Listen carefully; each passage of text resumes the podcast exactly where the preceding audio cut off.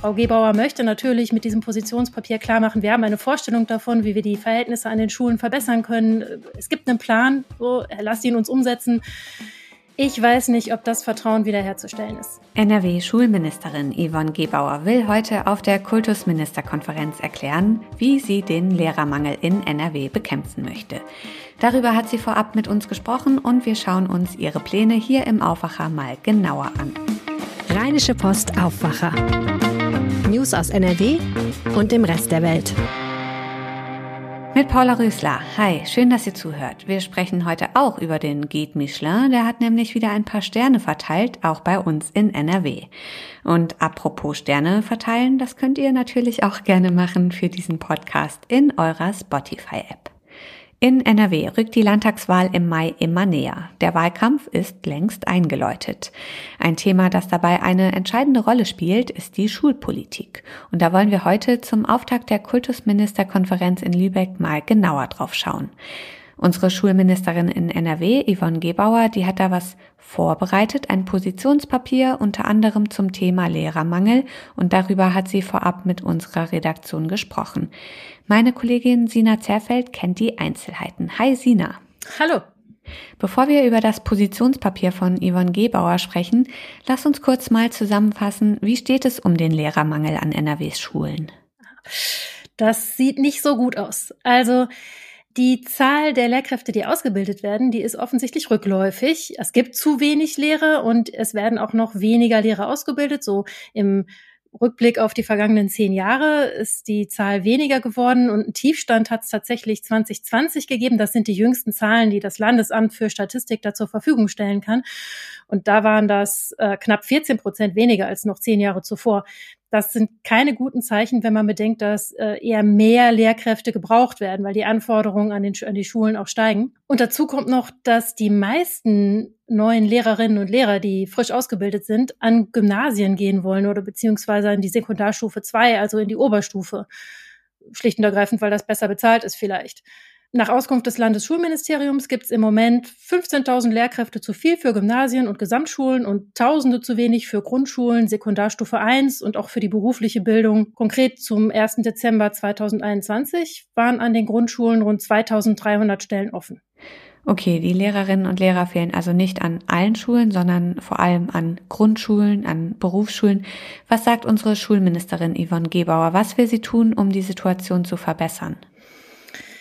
Sie möchte laut dem Positionspapier, das sie dazu vorgelegt hat, zunächst mal dafür sorgen, dass im Lehramt für Grundschulen und Sonderpädagogik 20 Prozent mehr Lehrer durch die Hochschulen ausgebildet werden, kurzfristig. Das soll schon 2022 so vereinbart werden. Das wäre ihre Vorstellung.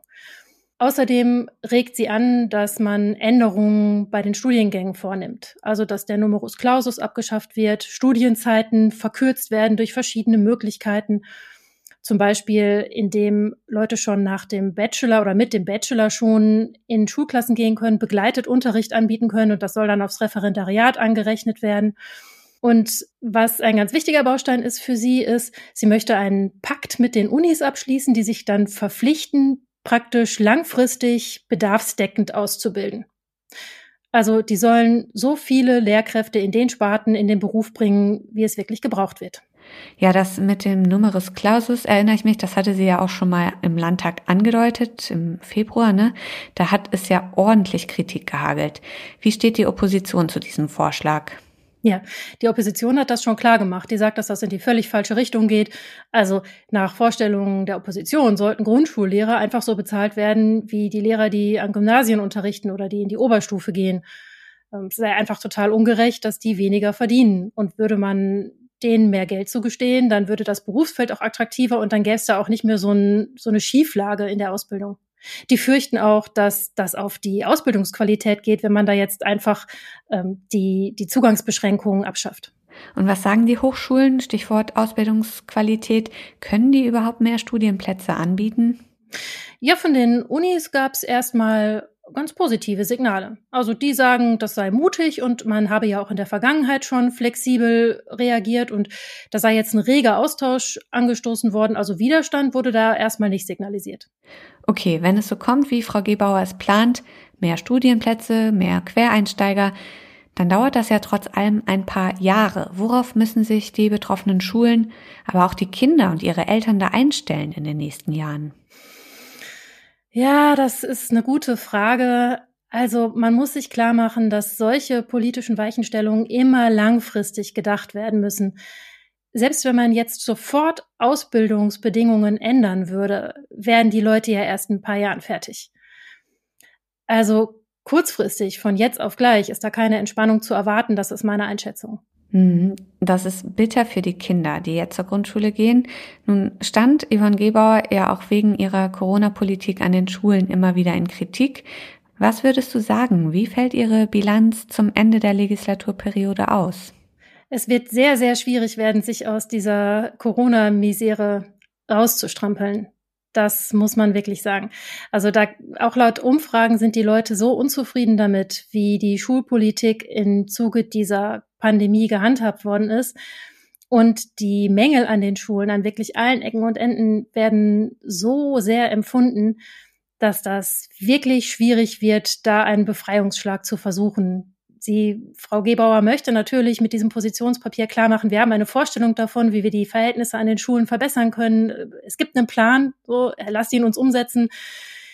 Ich weiß nicht, ob das Vertrauen wiederherzustellen ist.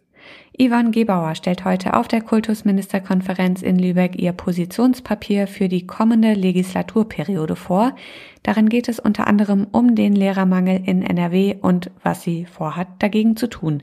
Die Infos hatte Sina Zerfeld. Danke dir. Sehr gerne. Ja, und gestern war es mal wieder soweit. Der Guide Michelin hat bekannt gegeben, welche Restaurants in Deutschland wie viele Sterne bekommen.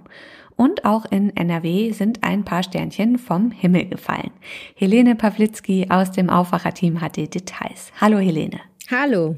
Was gibt's Neues in der deutschen Sterne-Gastronomie? Tja, trotz oder vielleicht auch gerade wegen der Corona-Krise haben 2021 so viele Spitzenköchinnen und Köche einen Michelin-Stern erkocht wie nie zuvor. 327 Restaurants zeichnet der Guide Michelin aktuell in Deutschland aus. 56 davon sind in Nordrhein-Westfalen. Und hier haben sechs Lokale erstmals einen Stern erhalten. Aha, und welche sind das? Das sind das Phoenix in Düsseldorf, das Mod bei Sven Nötel in Duisburg, The Stage in Dortmund und das Shiraz in Wuppertal. Alles Großstädte, aber auch zum Beispiel in Kerpen gibt es mit dem Restaurant Schloss Lörsfeld jetzt ein Sternelokal und spannend ist auch das Troika in Erkelenz. Die beschreiben ihre Küche nämlich als Creative Russian Crossover Cuisine. Da horcht man natürlich in der aktuellen Zeit ganz besonders auf. Es gibt ja durchaus einen kleinen Gastro-Trend Richtung russische Küche. Gleichzeitig aber auch Aufrufe, alles was mit Russland zu tun hat, wegen des Kriegs in der Ukraine zu boykottieren. Was natürlich jetzt totaler Quatsch wäre in diesem Fall. Der Koch des Troika, Alexander Wulff, ist in Russland geboren und selbst total entsetzt über den Krieg, nennt das Ganze einen Völkermord. Der Stern hilft dem Laden jetzt sicherlich, das ein oder andere fehlgeleitete Ressentiment von Gästen zu überwinden. Wer sind denn die Verlierer dieses Jahr? Da gab es eine kleine Überraschung. Das Vendôme in Bergisch Gladbach, ein absoluter Klassiker der Spitzengastronomie in NRW, das hat einen Stern verloren und damit nur noch zwei, ich meine nur noch in Anführungsstrichen. Damit gibt es in Nordrhein-Westfalen jetzt kein Restaurant mit drei Sternen mehr. Beim Vendôme ist man natürlich sehr enttäuscht, gibt sich aber kämpferisch und sagt, dass man den Stern zurückerobern will. Es gibt ja immer so eine kleine gastronomische Rivalität zwischen Düsseldorf und Köln. Wer gewinnt die denn aktuell? Beides sind Gourmet-Hochburgen. Köln hat tatsächlich einen kleinen Vorsprung, wenn man das Vendôme in Bergisch Gladbach mitzählt, was ja irgendwie zum Einzugsgebiet von Köln zählt. Dann hat die Stadt 14 Sterne-Lokale, davon drei mit zwei Sternen. Und Düsseldorf kommt nur in Anführungsstrichen auf zehn Ein-Sterne-Restaurants. Verhungern muss man aber natürlich auch in der Landeshauptstadt jetzt nicht unbedingt. Eher nicht, das stimmt. Was bedeuten denn diese Sterne eigentlich? Ursprünglich war der Guide Michelin ja mal ein Reiseführer für Autofahrer und deshalb bedeutet ein Stern einen Stoppwert. Zwei Sterne bedeuten einen Umwegwert und drei Sterne sind sogar eine Reisewert. NRW ist also kulinarisch nur noch ein Umwegwert und keine ganze Reise. Naja, aber dann bleibt halt mehr für uns übrig. Stimmt auch wieder. Danke, Helene. Schönen Tag. Und auf diese Meldung möchten wir euch heute noch hinweisen. Heute entscheidet der Stadtrat in Düsseldorf über eine mögliche Städtepartnerschaft zwischen Düsseldorf und dem ukrainischen Tschernowitz. Als Zeichen der Solidarität im Krieg Russlands gegen die Ukraine hatte Düsseldorfs Oberbürgermeister Stefan Keller diese neue Städtepartnerschaft ins Gespräch gebracht. Außerdem tagt heute der Innenausschuss des Landtags unter anderem zu Auswirkungen des Kriegs in der Ukraine auf die Sicherheitslage in NRW. Wir halten euch auf RP Online auf dem Laufenden. Und zum Schluss das Wetter. Die Sonne scheint den ganzen Tag. Frühlingshafte Temperaturen bis zu 17 Grad. Also Sonne satt, lasst es euch gut gehen. Das war der Aufwacher vom 10. März mit mir, Paula Rösler. Danke fürs Zuhören und bis bald. Mehr Nachrichten aus NRW gibt's jederzeit auf RP Online. rp-online.de